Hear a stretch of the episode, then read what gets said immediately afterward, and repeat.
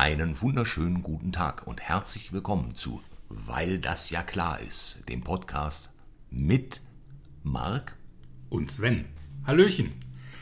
Ähm, heute treffen wir uns äh, bei, weil das ja klar ist, auf ein Gedicht. Jawohl.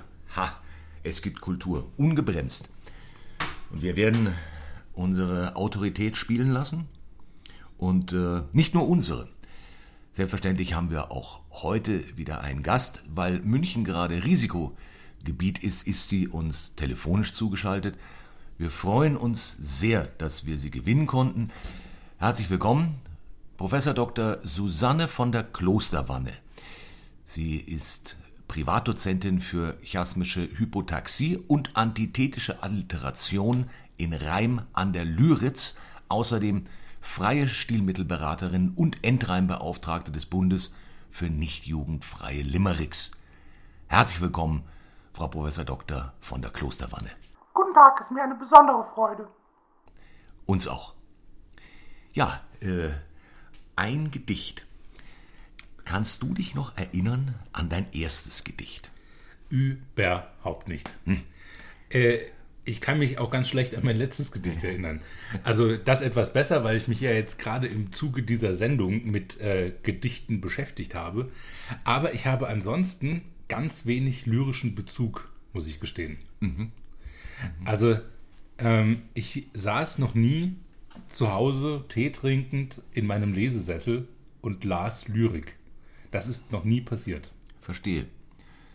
Ja, es ist, äh, das ist schon mal vorgekommen bei mir.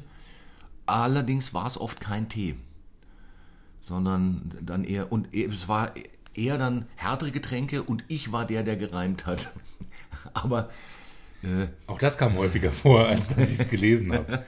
Also ich hatte tatsächlich intensiven Bezug zu Gedichten das letzte Mal so richtig in der Schule, als ich äh, sie mir quasi selber zerstören musste durch Gedichtinterpretation. Ja. Aber ich muss gestehen, ich habe sie mir gar nicht zerstört, weil das war etwas, was ich tatsächlich sehr gern gemacht habe. Echt? Äh, Gedichtinterpretationen haben mir irrsinnig viel Spaß gemacht. Oh, okay. Ja. Ich habe wahnsinnig gern Gedichte auseinandergenommen, in Stilmittel zerlegt und mir dann Blödsinn ausgedacht, was Stilmittel bedeuten können.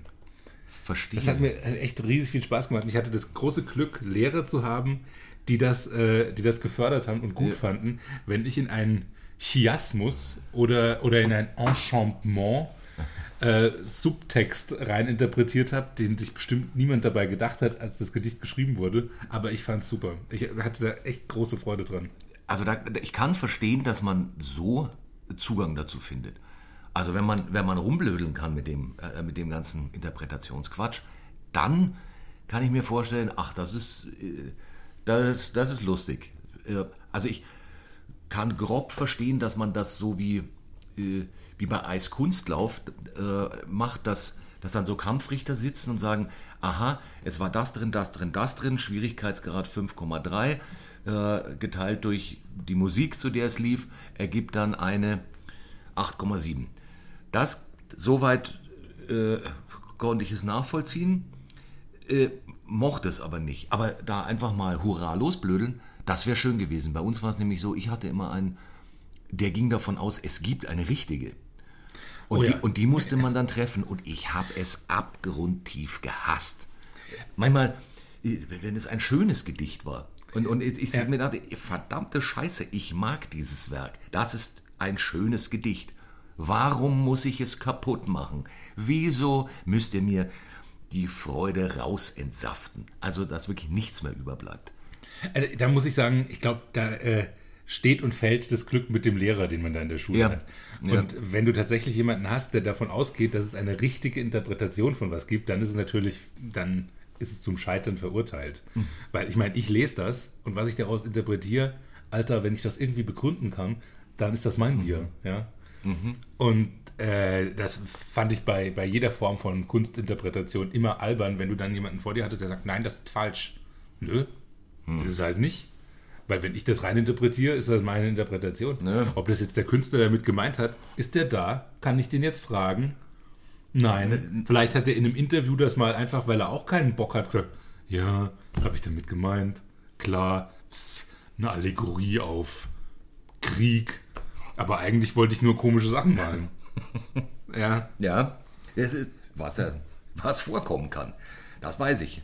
Manchmal erwischt es einen ja selbst. Apropos Allegorie, das, das, das ist jetzt fragt. tatsächlich ein Zufall. Weil äh, ich, ich springe kurz zu einem der Gedichte, das ich rausgesucht habe. Ah, äh, weil wir bringen uns ja immer was mit. Und ähm, ich habe ein ernstes Gedicht dabei, das stelle ich aber kurz nach hinten. Ja. Weil ich meistens, wenn es um Gedichte geht, bei Robert Gernhardt lande. Ja, da verstehe ich. Äh, dann gute Laune habe. Völlig zu Recht. Und nachdem ich gerade, äh, aus welchem Grund auch immer, Allegorie gesagt habe, zufälligerweise habe ich von Robert Gernhardt das Gedicht Deutung eines allegorischen Gemäldes dabei, oh. wo es eben genau darum geht, um die Interpretation von Kunst. Oh, ah. Und dieses Gedicht verlese ich kurz. Fünf Männer sehe ich inhaltsschwer. Wer sind die fünf? Wofür steht wer? Des ersten Wams strahlt blutig rot. Das ist der Tod, das ist der Tod. Der zweite hält die Geißel fest. Das ist die Pest, das ist die Pest. Der dritte sitzt im grauen Kleid. Das ist das Leid, das ist das Leid. Des vierten Schild trieft giftig nass. Das ist der Hass, das ist der Hass. Der fünfte bringt stumm Wein herein. Das wird der Weinreinbringer sein. Das war's. Großer Mann. Das finde ich fantastisch. Großer Mann. Das ist einfach ein, ein Meister, ja. Robert Gernhardt. Ja, äh, wie, äh, wie der wunderbare Jochen Malmsheimer immer zu sagen pflegt. Der vollkommen zu Unrecht Verstorbene. Robert Gernhardt. Aber wenigen stimmt so sehr wie bei ihm. Ja, ja, in der Tat der, der es immer schafft, mir gute Laune reinzu. Deshalb komme ich eigentlich äh, hauptsächlich hier bei, bei dir vorbei, weil ihr das große Robert Gernhardt Buch auf dem Klo habt. Ja, ähm, vom schönen guten Baren. Das ist ja. eigentlich der einzige Grund. Und es ist eine, eine Toilette will ausgestattet sein. Das ist richtig. Und das ist die beste Kloliteratur. Mhm. Also äh, beste. N nicht weil für den Arsch, sondern ja. zur Erbauung. Ja, also das sind ja schon wieder Spitzentipps. Also merket, äh, Toilette, Robert Gernhardt. Gesammelte Werke äh, macht man nichts falsch. Das ist wesentlich besser als äh, die geklauten Zeitschriften vom Friseur. Unbedingt. Ja, der Lesezirkel. Ha. Ja, und ja, natürlich ist das auch ein, ein, ach, was für ein schönes Gedicht. Ja, äh, wo waren wir eigentlich vorher? Richtig, du bekamst ja über die. Äh, ich kam über das die, die Allegorie. Die, die, genau. Äh, genau. Ja, ich, ich habe mir, so, hab mir einmal gegönnt. Es war äh, meine, es war, glaube ich, naja, es, es gab in, zu meiner Schulzeit zwei Momente, wo ich äh, kurz Revoluzer war. Und äh, eine war äh, ein, da, da war das Jahr war schon beinahe zu Ende. Äh, Deutschnote war safe. Und dann gab es eine, eine, eine Ex-Gedichtinterpretation. Und dann habe ich mir gegönnt, habe auf einen Zettel geschrieben, Schiller und Goethe haben sich mal, zusammen, die haben sich mal getroffen und äh, haben zusammen Sinnsprüche aufgeschrieben. Äh, die, die, sogenannten äh, zahme, also die heißen zahme Xenien. Mhm. Das bedeutet so viel wie zahme Xenien. Ne? Die Xenien kennt man ja. Und halt äh, die zahme Variante von Die denen. zahmen, genau. Nicht die, nicht die ungezähmten, die wilden, sondern die zahmen Xenien. Und äh, eine davon ist, äh, geht so, also sind wir ganz kurz. Äh, was bedeutest du? Fragt ihr den Bildner des Schönen. Fremder, ihr habt nur die Magd, niemals die Göttin gesehen. Ha. Und das habe ich Ihnen so vor den Latz geknallt und darunter geschrieben Goethe und Schiller und es abgegeben, um einmal zu sagen, ein, ich möchte das nicht tun. Was bedeutet das, ist falsch. bei Kunst die falsche Frage. Man guckt es sich an und hört sich verschiedene Meinungen dazu an und bildet sich eine. Und dann äh, mittels Geschmack, den man ja sich erarbeiten kann, äh, fällt ja auch nicht immer vom Himmel, kann man dann selbst beschließen, was das für einen selbst äh, bringt oder bedeuten mag. Aber was bedeutest du im Sinne eines Übergeordneten? Das ist einfach Mein Gott. Das ist, das ist wie, also ungefähr so sinnvoll wie zu fragen, Gedicht, wie ist dein Vorname? Ah, Erwin. Wunderbar. Angenehm. So, weitermachen. Ja, also waren wir vorhin. Ich glaube, das ist, wenn du jemanden hast, der äh, verlangt, dass ein Gedicht auf eine bestimmte Art und Weise verstanden ist, ist das das Allerschlimmste, was man tun kann. Wenn du da aber vorne jemanden hast, der sagt, ja klar, interpretier halt mal. Ja. Äh, und es gibt, so ein, gibt ja so ein paar formale Faktoren, die kann man dann auch darüber wissen. Mhm. Ja, also ja. die Einordnung in die Zeit und was könnte das im Zuge mhm. der Zeit bedeuten. Und das Ganze dann aber ein bisschen weiterspinnen darf, dann macht das echt Freude. Mhm. Dann kann das Spaß machen. Aber ich glaube, da hatte ich einfach echt Sauglück. Das stimmt. Ich saß auf einem Steine. Hat der Typ gesoffen? Nein. Er sprach Mittelhochdeutsch. ja, das haben wir auch nur gestreift. Herr, Herr, Vogelweide, Unter der Linden. was faseln Sie da? Ja, das erste, an das ich mich, das erste Gedicht, an das ich mich erinnern kann, ähm, das, es müsste sein, auf der Mauer, auf der Lauer liegt der kleine Wanzen. Ja, äh, dann schau doch nur die Wanzen an, wie die Wanzen tanzen kann. Auf der Mauer, auf der Lauer sitzt der kleine Wanzen. Dieses Werk, es dürfte so Kindergartenzeit rum gewesen sein, hat mich damals tief beeindruckt. Äh, heute nicht mehr in gleichem Maße. Ich bin ihm aber noch emotional verbunden. Ich glaube, so das eins der ersten, das ich mir gemerkt habe oder äh, länger dran gedacht habe, war das Knödelgedicht vom Pumuckel. Oh ja. Der Mond sieht wie ein Knödel aus und hängt ja nicht am Himmel droben. Ich schubste ihn, er läg am Boden. Und das geht ja noch eine Zeit lang weiter. Das hat, war so das erste, wo ich gedacht habe, aha, ein Reim. Das mhm. gefällt mir. Ja. Und dann Otto, Ottos Mops hat, glaube ich, auch noch einen Eindrucks, ja. äh, Eindruck oh, ja. gemacht. Oh, sehr schön. Auch wegen der surrealen Pressung. Sehr, sehr schön. Ah. Äh, das war auch schön. Ein Moment.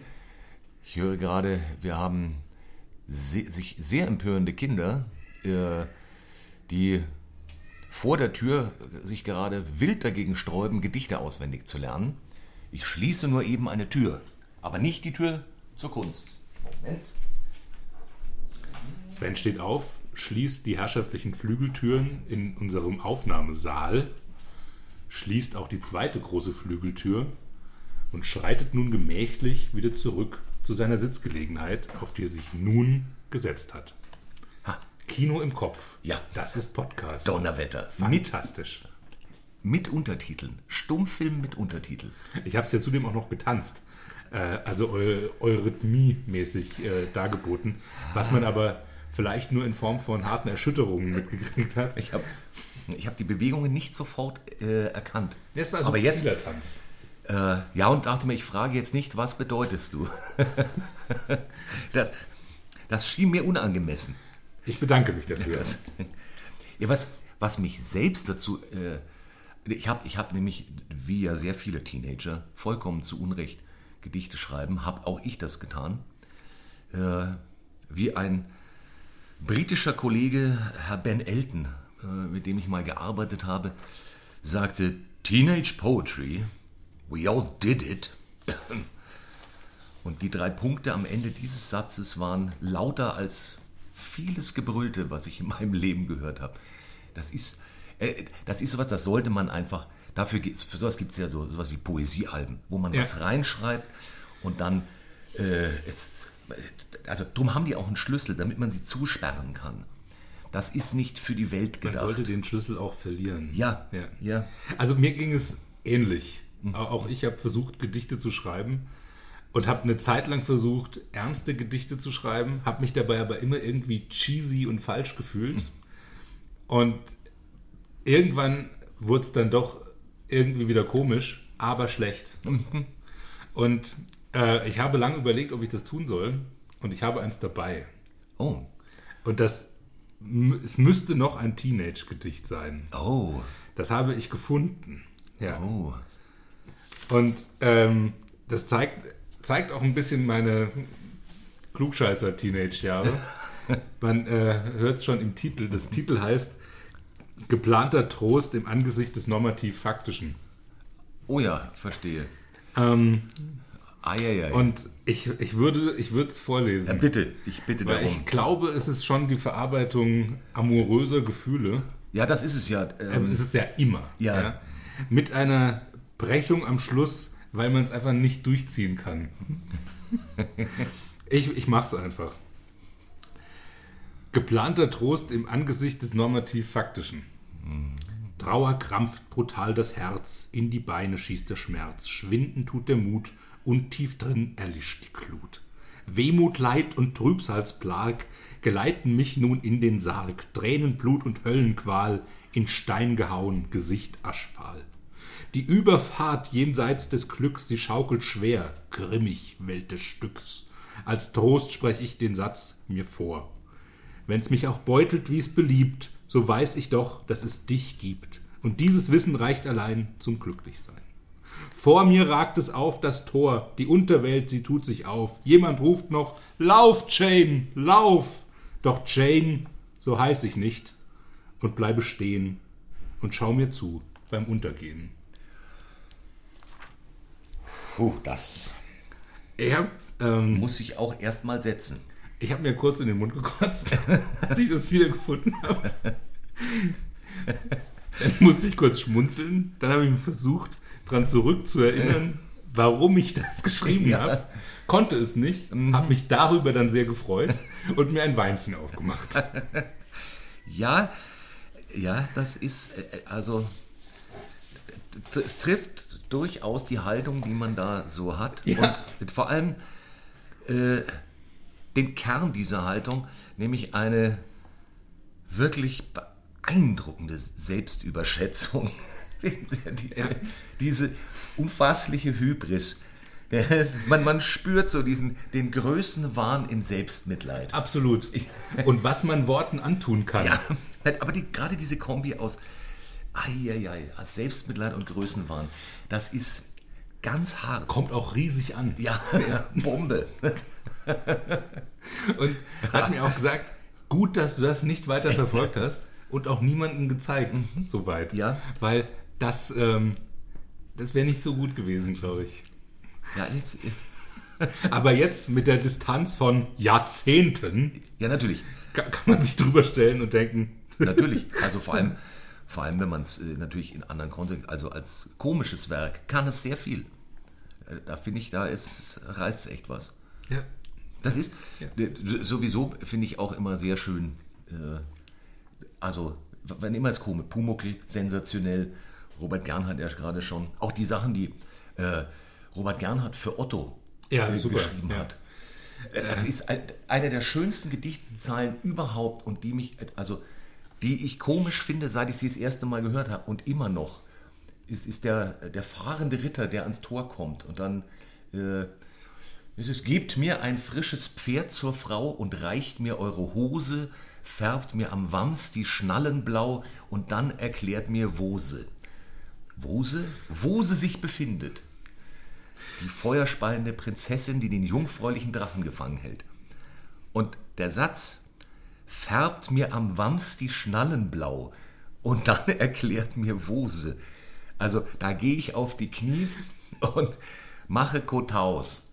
Das ist auch das ist ganz, ganz große Kunst. Ja, ja, ja das ist. Da, und dafür muss man Lyrik lieben. Für färbt mir am Wams die Schnallen blau. Wer da nicht ein Tränchen ins Auge bekommt, der hat kein Herz. Richtig, ja. absolut. Absolut. Ach. Ich finde auch die, die anderen kleinen ähm, ähm, Zeiler, die Robert Gernert für Otto geschrieben hat, dieses, diese Paulus äh, ja, ja, Kleinzeiler. Ja. Paulus schrieb den Irokesen, euch schreibe ich nichts, lernt erst mal lesen. Ja. Das finde ich äh, super. Ja. Ach. Ach, ja, die Großen. Übrigens, ähm, tatsächlich ist auch ein, ähm, es gab mal ein Poesiealbum-Gedicht, was ich gelesen habe, was ich mochte. Das einzige, das war äh, in, in den USA die, die, die haben auch die, auch die Unsitte des Poesiealbums, äh, des Geteiltens, wenn man dann rumgeht und mhm. andere was reinschreiben. Ja. Äh, dieses Ich habe mich hier ins Eck gedingst. Ähm, ich habe mich äh, hinten angewurzelt, damit niemand aus, aus dem, dem, Album purzelt. Ja, sowas, ja. genau. Oh, ja. Da rollen die Zehennägel fröhlich hin und walken auf. Ähm, ne, und bei den, ähm, bei, bei, den, bei den Amis bzw. Engländern gibt es unzählige Poesiealbumsprüche, die alle beginnen mit Roses are red, violets are blue, pom pom pom pom, and so are you.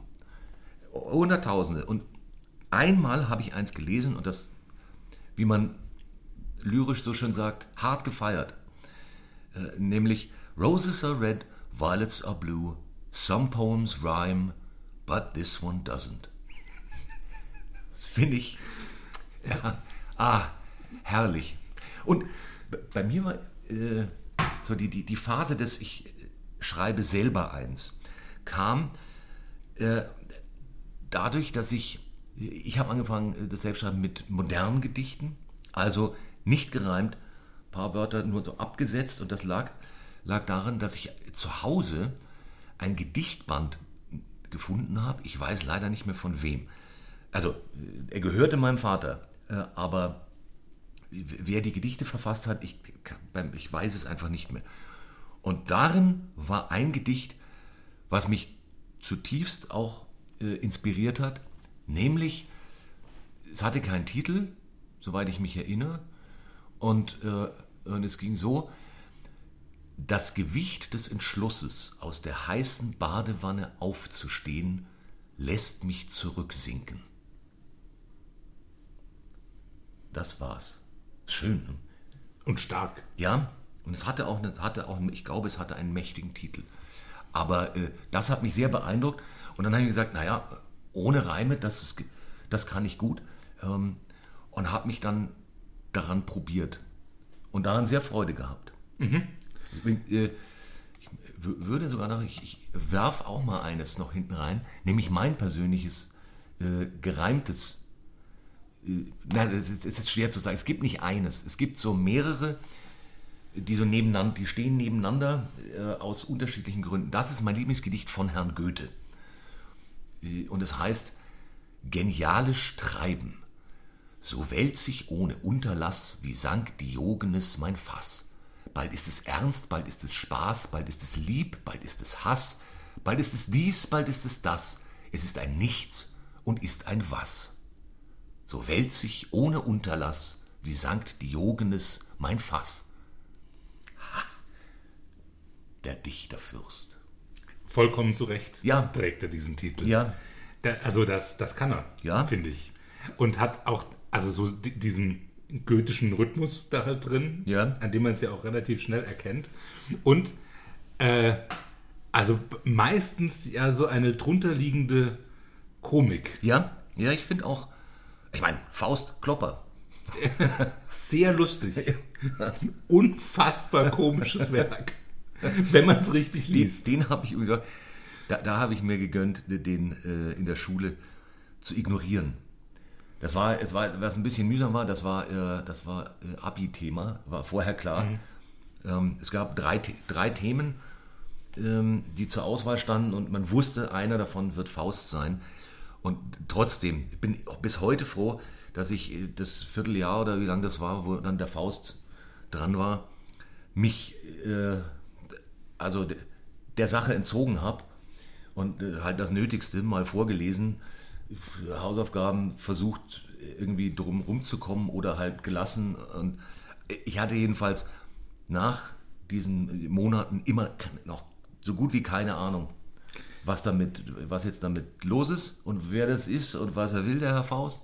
Und habe mir dann gegönnt, nach dem Abi auf die, äh, sozusagen auf die anschließ, äh, anschließende Urlaubsfahrt den Faust mitzunehmen. Und den habe ich dann am Strand gelesen in Freiheit, ohne darüber irgendeine Scheiße schreiben zu müssen. Ich glaube, so muss man das auch tun. Das war geil. Das war wirklich so, ah, und ich habe dieses doppelte Genießen. Erstens mal, oh, das ist aber deep. das macht aber, also, wow. Und großartiges Werk. Zu, und, ja. und, und, dazu sitzt die ganze Zeit ja. jemand neben einem und sagt, hihihi, und du musst nichts drüber schreiben. Keiner fragt, was das bedeutet. das war schön. Hm. Ja, ich sollte mal wieder lesen. Fällt mir gerade auf. Ja, tatsächlich. Das, das ist auch, gehört auch zu der Abteilung. Ähm, ich meine, ich glaube, nun früher war es ja durchaus Usus, äh, Theaterstücke gereimt zu schreiben. Das habe ich sogar auch mal gemacht. Ich habe auch mal ein gereimtes Theaterstück geschrieben. Meiner treu. Ja. Was war das denn? Erzähle darüber. Der Jedermann. Eine Neufassung des Jedermann. Für ein Oldenburger Theater. War, ich gab mir sehr Mühe. Und, äh, aber jedenfalls, also es gibt viele gereimte Theaterstücke, es gibt aber sehr, sehr wenige, die ich als Gedicht bezeichnen würde.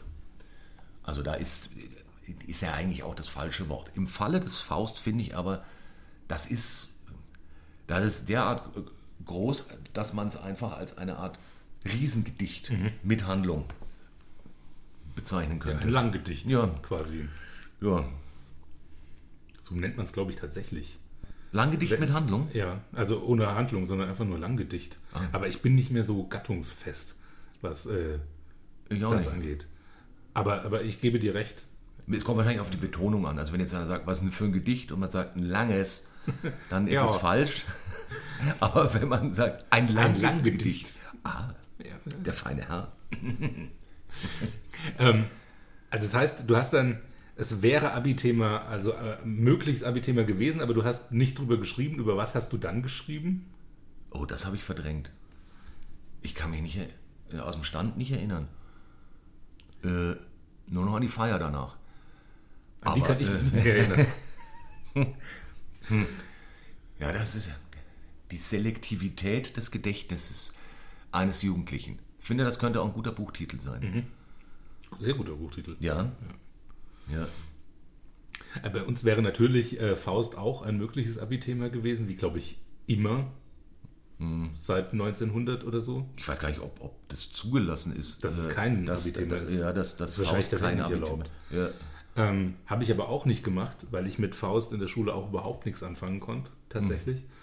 Hm. Äh, und habe stattdessen äh, über den Geierbaum oder das Lied vom Geierbaum von Bertolt Brecht geschrieben. Aha. Und das war auch so eins, dass man, dass man super interpretieren mhm. konnte. Also, äh, was ich mich noch erinnere, ist in, dem, äh, in der mündlichen Prüfung, da musste ich erzählen zum Unterschied zwischen dem Brechtschen und dem Schillerschen Theater. Ähm, aber das war halt, hatte jetzt ja mit Faust nichts zu tun. So gar nicht. Nee. Nee. Aber es ist gut, dass du es erzählt hast. Ja, ich finde auch. Es hat, hat schon Nein. irgendwas mit Deutsch. Ja, irgend, zu genau. So. genau. Manchmal, manchmal sagt man auch Sachen und fragt sich hinterher, und, oh, und warum hast du das jetzt gesagt? Und dann sitzt jemand in, im eigenen Schädel, der so mit den Schultern zuckt. So.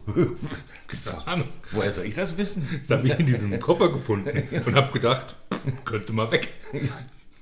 Sinn? Aber jetzt auch nicht. Nee. Wer, wer fragt hier eigentlich? Das ist jetzt tatsächlich, das freut mich jetzt, weil ich habe die ganze Zeit gesucht, wie ah, kriege ich die Überleitung zum nächsten, zum nächsten Gedicht. Ah, ah. Und äh, das passt hervorragend. Mhm. Noch einmal Robert Gernhardt. Ähm, und das heißt Mein Körper. Mein, mein Körper rät mir, ruh dich aus. Ich sage, mach ich, altes Haus. Denk aber, ach, der sieht's ja nicht und schreibe heimlich dies Gedicht. Da sagt mein Körper, na, na, na, mein guter Freund, was tun wir da? Ach, gar nichts, sage ich aufgeschreckt und denk, wie hat er das entdeckt? Die Frage scheint recht schlicht zu sein, doch ihre Schlichtheit ist nur Schein. Sie lässt mir seither keine Ruhe. Wie weiß mein Körper, was ich tu? Ah. Ah. Und da hat er auch wie so oft recht. Ja, eigentlich immer. Das habe ich mir auch schon ein paar Mal gefragt. Woher weiß der Sack das? Mhm. Da habe ich mir so viel Mühe gegeben und am nächsten Tag tut es trotzdem weh. Vielleicht, vielleicht ist das ja auch, wäre das auch tatsächlich so eine, so eine Anleitung fürs Leben. Weißt du, so dass man, wenn man nicht für, für, so, so sinnspruchartig, weißt du, so als, so als Life-Coach, dass man Leuten beibringt, wenn du, wenn du irgendwie gerade ahnungslos bist oder dich fragst, was ist zu tun, dann frage dich, was würde Robert Gernhardt tun? Beziehungsweise, was würde er drüber schreiben und dann tun? Im Geschriebenen. Und das sollte man dann tun. Ich glaube, jetzt wird es kompliziert. Ich bin noch voll dabei. und äh, finde das richtig. Und glaube, ich mache eine therapeutische Praxis genau auf dieser Grundlage Ja. auf. Äh, was würde Robert Gernhardt tun, Ja. sagen, schreiben oder zeichnen? Denke darüber nach und mach dann sowas ähnliches. Ja. Und ich glaube, damit hat man, äh, wirst du meistens einen Erfolg erzielen. Ja, so, so, so, so die, die, was weiß ich, die, die, die Gernhardtsche, äh, die Gernhardtsche Methode. Ich würde gerne an dieser Stelle zu Robert Gernhardt äh, post mortem die Flöte der lyrischen Bewunderung spielen. Bitte.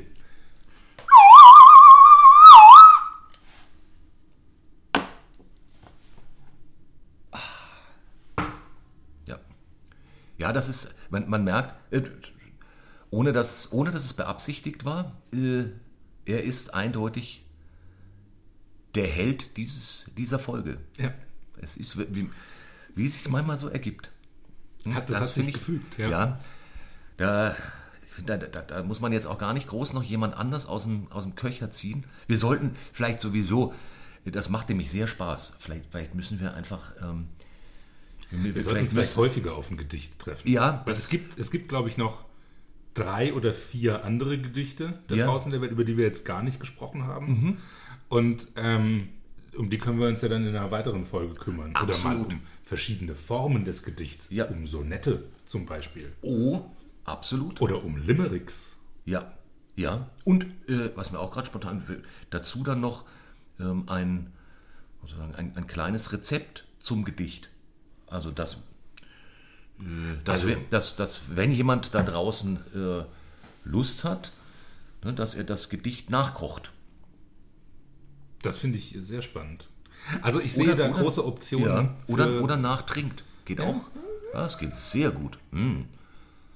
Oh ja. Ja, das. Äh, ich ich würde sagen, das, das, äh, das vertiefen wir jetzt mal kurz.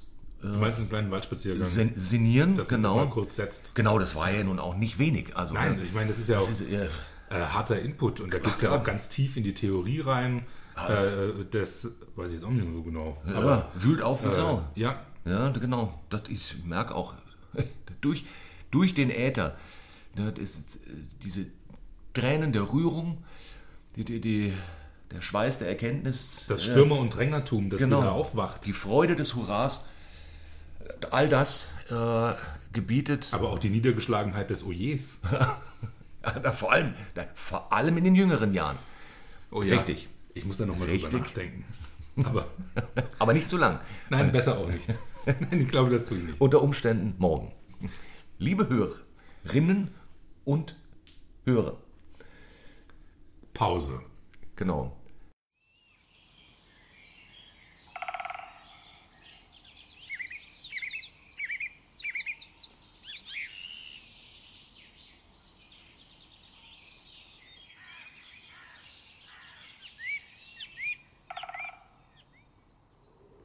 Diese kleine Auszeit wurde Ihnen präsentiert von Dr. Medusas Dr. Medusa Tonikum. Nur echt von Dr. Medusa. Und da geht es auch schon weiter. Und wie immer, Nach der Pause genau, starten wir mit unserer Lieblingsrubrik What the Fact? Finde den Fakt. ganz genau. Heute zum Thema Gedicht. Und äh, in meinem Fall handelt es sich um ein sehr, sehr wichtiges Gedicht äh, in der Gedichtgeschichte. Und ein wunderschönes Wort, Gedichtgeschichte. Dachte ich auch gerade. Ja. Gedichtgeschichte ist ein super Wort. nämlich äh, das große Gajiberibimba. Also für die, die es gerade nicht im Ohr haben, in der, äh, kurz einfach nur die ersten beiden Zeilen in der wahrscheinlich auch bekanntesten Fassung. Gajiberibimba, galandere filaula lonicadore, gajama, grama berida bimbala, galandi, galasasa, laulitalomini. Hm. Ja, Wahnsinn. Aha, einfach toll. Die- Oder, ja, oder äh, Elefantolim, Bosala, Bolomen, Bosala, Bolomen, Tromtata. Haha. Ja, äh, eben dieses Gedicht, wir alle kennen und lieben es. Und das älteste Gedicht der Welt gerade ein paar Zeilen gehört, wird fälschlicherweise Hugo Ball zugeschrieben, ist aber eigentlich mehrere tausend Jahre alt. Es handelt sich um eben Gachi Beri Bimba. Tatsächlich stammt es, wie die Menschheit selbst, aus Afrika ab. Die Worte Elephantolim und Elephantolim, Entschuldigung, und Rhinocerossola lassen hier überhaupt keine Zweifel. Äh, und in Afrika wurde es erstmal mündlich überliefert, bis, also von 10.000 vor Christus bis circa 4.000 vor Christus. Dann kam es mit einem Papyrusboot nach Ägypten, wo es dann gerade unter den belesenen Pharaonen stets die langen Abende am Nil aufheiterte. Besonders die Zeile Bluku Terulala Blaulala Lo war ein absolut sicherer Lacher, das auf Altägyptisch so viel wie die Oma kocht Hirsebrei mit Viktoria-Barschleber bedeutet, was damals eine wirklich köstliche Anspielung auf eine sehr beliebte Bierwerbung war. Äh, es gibt auch verschiedene hieroglyphische Aufzeichnungen des Gedichts. Die mit drei Schakalen ohne Hose sind allerdings Fälschungen. Die Originale erkennt man an den nach links schauenden Enden.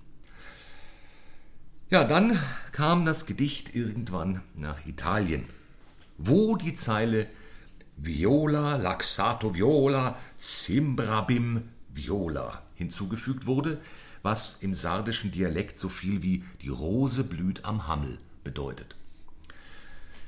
Das Gedicht wurde dann schließlich von einem Schwippschwager Ötzis über die Alpen transportiert allerdings nicht über das Ötztal, sondern über die Schweiz, wo es dann in Zürich regelmäßig in Käse geschrieben und dann als Fondue zur Rezitation geschmolzen wurde.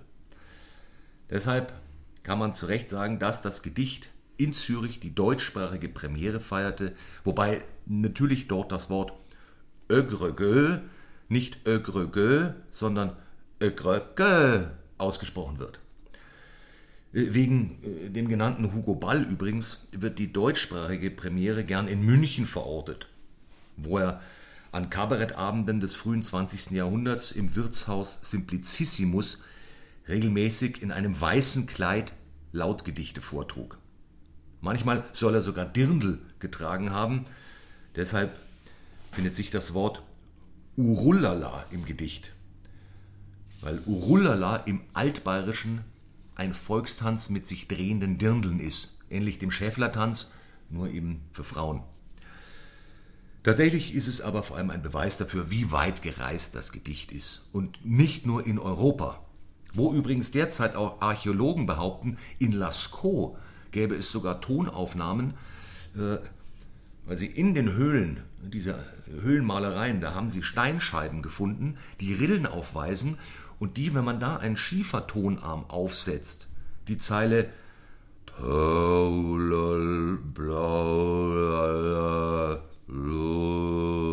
erklingen lassen.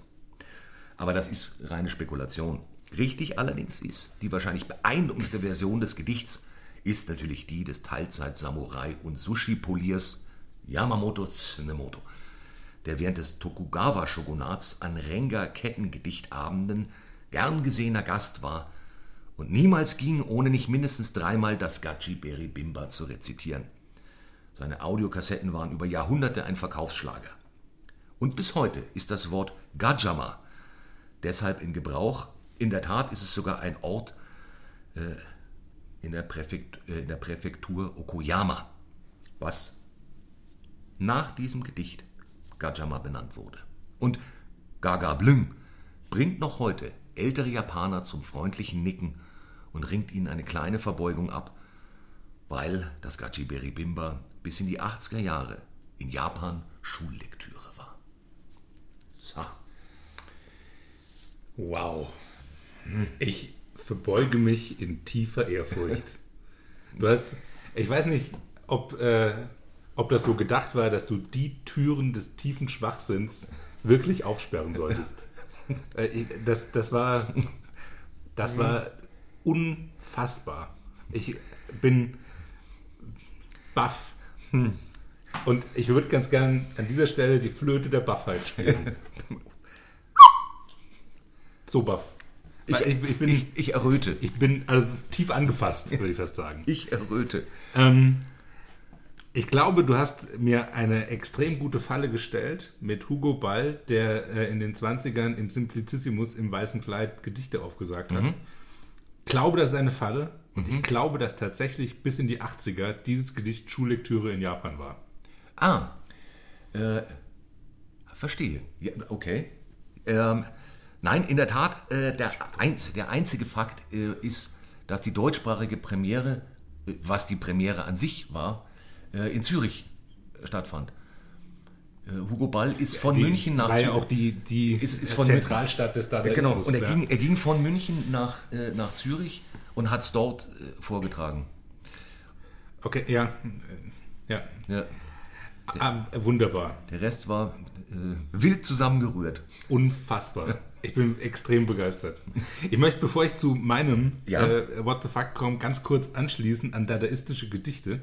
Denn es gab, ähm, das ist eine Zeit lang her, da lief das im Fernsehen, die Älteren werden sich erinnern, gab es nachts so eine, eine Sendung, Lyrik nachts oder sowas hieß das, wo ein immer sehr entschlossener Mensch in tiefer Stimme bedeutungsschwer Lyrik vorgelesen hat. Lyrik in der Nacht oder so hieß das. Ich weiß es tatsächlich nicht mehr.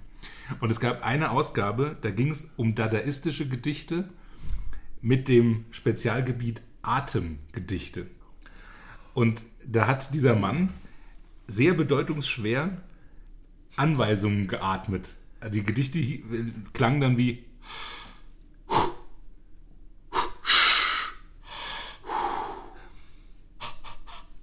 Und so ging das la- lang. Ja. Diese Gedichte waren gar nicht so kurz. Und dann hat er so eine bedeutungsschwere Pause gemacht und gemeint, wenn man sich sehr darauf konzentriert, kann man eine Bedeutung erkennen. Das hat mich geschmissen.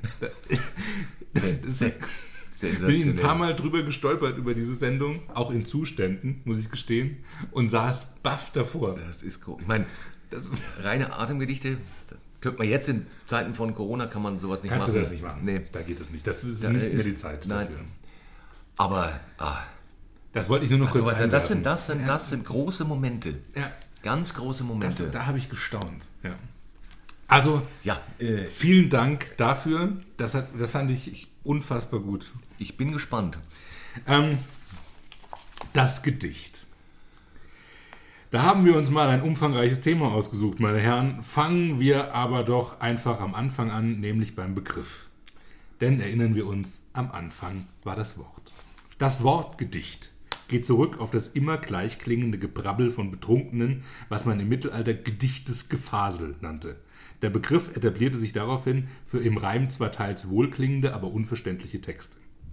Gedichte gelten als lyrische Werke und die Lyrik ist die vierte literarische Gattung neben der Prosaik, der Belletristik und der Schundliteratur, wobei letzte gemeinhin als die unterhaltsamste gilt und somit von Kritikern grundsätzlich gehasst wird. Die Lyrik hat ihren Namen von dem griechischen Sänger Lyrakles von Epitram, der seine bis heute berühmten Liebesgedichte unter einer Linde im Trochäus schrieb, einem kleinen Wäldchen im Jambustal bei den Daktilen im heutigen Anapest. Im Merowingischen Reich unter Otto dem Zornigen waren gereimte Gedichte bei Todesstrafe verboten. Es wird vermutet, dass Otto möglicherweise unter der seltenen Omoiokatalixia-Phobie, der krankhaften An Angst vor fremden Reimen litt. Er ließ seine Herolde folgendes Pa- Pamphlet verlesen. Wer fortan reimt in meinem Reich, wird hingemetzelt, und zwar gleich. Den Gleichklang hasse ich wie die Pest, wer Verse schmiedet, kriegt den Rest. Tust du mich mit Lyrik nerven, lass ich dich von der Klippe werfen. Wer in meiner Nähe dichtet, wird schmerzhaft hingerichtet. Ja. Otto der Zornige. Ja. Diese Regelungen galten allerdings nur kurz, da Otto der Zornige nach nur vier Wochen Regentschaft spurlos verschwand. Schauen wir noch in Richtung Reimtechnik. In der Dichtung unterscheidet man den Stabreim, den Binnenreim und den Endreim. Der Begriff Endreim geht dabei zurück auf den Zisterziensermönch Werklav von Thesauren, der um 1791 in seiner Nomenklatur der Sprachfiguren diesen Begriff für Reimworte am Ende des Verses für schlüssig fand. Der Begriff Stabreim hingegen für alles, was sich vorne reimt, ist viel älter und geht zurück auf Snorri Sturluson, den Verfasser der Snorra-Edda, einem mythografischen und dichtungstheoretischen Werk aus dem Altnordischen. Der Binnenreim beschreibt den Reim innerhalb einer Zeile und ist der jüngste Begriff der dreien, erstmals erwähnt von Gero, äh, von Gero von Wilpert im Sachwörterbuch der Literatur im Jahre 1904, worin er Friedrich Schiller als Meister des Binnenreims nennt. So viel von mir. Eieiei. Ach, es ist so schön zu lernen. Ja, Ich glaube, wahr? ich glaube, einiges davon wird hängen bleiben und sich, wie es sich gehört, so Geschichte ir werden. irgendwann, irgendwann so reinschleifen und als faktisch angesehen werden. Das ist ja meine Hoffnung Ja. bei dem, was wir hier machen. Ja. Dass einiges von dem, was wir hier wild erfinden, irgendwann mal zitiert wird, aber das stand da so geschrieben. Ja, genau. Sich auf, sich auf YouTube mehrt und verbreitet, um dann. Otto der Zornige, der Genau. hat Gedichte nicht vertragen. Das ist doch bekannt. War ein Merowinger, der hat das verboten sogar. Genau. genau. Trocheuswald. Natürlich. Da waren wir im Urlaub letztes Jahr. Klar, Ich habe Fotos hier. Guck. da über den Jambus verreckt. Das, ah ja, das, War sechshebig. und genau so wird es mir gehen. Ha, also, ah, ich hätte zwei Verdächtige. Das eine war, nee, nee, die, ich überlege gerade, die vierte Gattung.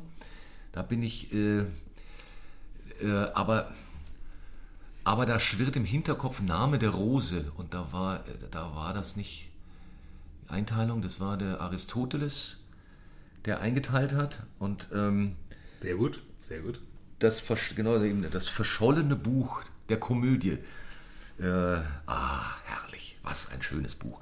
Ähm, ne, und der andere Verdächtige ist die Angst vor den, vor den, vor den, vor den Reimen. Äh, weil es so unfasslich viele Ängste gibt. Den Namen kann ich nicht wiederholen. Äh, ich- Homoeokatalixiaphobie. ja, äh, ich entscheide mich für die Phobie. Ähm, da- das war eine von mir bewusst gelegte Falle tatsächlich. Okay. Weil ich da extra geschaut habe, äh, was Reim auf Griechisch heißt, um diese, äh, Okay. diese Phobie zu Ja. erfinden, weil es die Okay. tatsächlich leider nicht gab. Ja. Also auf jeden Fall habe ich sie nicht gefunden in den gängigen Phobienlisten. Ich hätte mich gefreut, wenn es sie gegeben hätte, dann hätte ich sie dazu verwendet und so habe ich sie erfunden. Ähm, es stimmt tatsächlich Snorri Sturluson Oh, äh, der den Begriff Stabreim äh, in seiner Snorra-Edda das erste Mal verwendet. Und in der nordischen Literatur ist es äh, lange so, dass alles, was sich reimt, sich immer vorne gereimt hat. Äh, und Stabreim Ja. ein Lehnwort aus dem Dänischen ist, weil man nichts Besseres dafür hat. Also tatsächlich ist das die Basis für das Wort Stabreim. vielleicht heißt ja auch Staube irgendwas anderes. Also nicht, also das- es geht um den Reimstab oder, oder eigentlich. Staub, Staub Ähm, ist, äh, äh, ach, schau an. Ja, Da, da muss ich ganz ehrlich zugeben, das sind so Sachen, beim Wort Snorre hat es innerlich gemacht, hihi, Ja, genau. und dann, Das, und dann so- war Schluss mit, Das ging mir genauso. Dachte, Schluss mit Fakt. Das hätte ich ja besser nicht erfinden können. Ja. Das nehmen wir. Das ist, es, ist, es gibt so Vornamen, äh, da, da ist, da, da, ja, da tue ich mir sehr, sehr schwer. Wenn jemand einen, einen seltsamen Namen hat, dann ist das, was, wenn er, egal was er sagt, ist dann hihi. Ja, und zudem ist seltsame Namen erfinden ja auch eine Spezialität Ja, von uns. ich meine- das machen wir ja sehr gerne. Attila Hildmann. ich meine, da wäre auch. Wenn's den gäbe. Da, da wäre da, wär keiner drauf Nein, gekommen. das ist ein Brüller. Ja, den müsste man erfinden. Haben wir. Richtig. Die alte Systemhure. Ja, hätte ich das gewusst, dass der mit der Merkel gemeinsame Sachen Ja, macht. ja, eine Schande. Ja. Nun, ach, das. Das hat große Freude gemacht. Möchte Wir ich, müssen uns äh, nochmal auf ein Gedicht ja, treffen, ich glaube ich. ich. Ich glaube auch. Das ist, äh, Ich glaube auch. das ist ein sehr weites Feld. Ich habe das Gefühl, die Lyrik beseelt uns. Sie erwacht auch wieder so ein bisschen in mir. Das Ja. Interesse an Ja. ihr. Ja, ich werde mir heute auch ein, irgendein Gedichtband aus dem Regal ziehen und dann mal und, und schwelgen. Da drin ein bisschen rummalen. Ja, genau. Ganz genau. Mit aufs Klo nehmen. Mal schauen. Ach, Da freue ich mich auch drauf. ja. Äh, das, das hat sehr viel Spaß gemacht. Und ich freue mich jetzt schon auf nächste Woche und bin ganz aufgeregt, was wir da machen werden. Genau, und, und äh, noch ein Aufruf gerade an die jüngeren Zuschauer. Äh, Hörer. Richtig. Hörer, weil sie sehen ja. Im Moment, Im Moment, als ich sagte, dachte ich mir, ups. Ich wollte nur helfen. Ja. Also in dem Fall an die jungen Dichterinnen und Dichter, die vielleicht gerade zuhören. Schreibt ein Gedicht und behaltet es für euch. Das wäre so, das, ja, genau. Schreibt auch gerne mehrere. Natürlich, natürlich. Nur nicht an uns. Das wäre das wäre total das würde mich auch freuen. Ja. Ja. ja. Das heißt ja, man soll immer interaktiv sein. Ähm, und das finde ich auch nicht. da bin ich dagegen. Ja. da möchte ich mich an dieser Stelle von distanzieren. Genau. Äh, Ganz genau. Ich distanziere mich mit, äh, distanziere mich auch gern ein kleines Stückchen weiter in Richtung deines Schnapsschranks, denn ich habe etwas Durst. Ah, ja. Ähm, und würde Mann. deshalb sagen, habt alle eine schöne Woche, habt eine gute Zeit, lasst euch nicht stressen. Ähm, und wir hören uns nächste Woche hier wieder. Danke für das geliehene Ohr. Und falls jemand auch Lust verspürt, kann er auch gern nochmal unsere Folge auf einen kurzen nachhören, falls er oder sie zu wenig über Schnaps wissen. Au revoir. Ciao.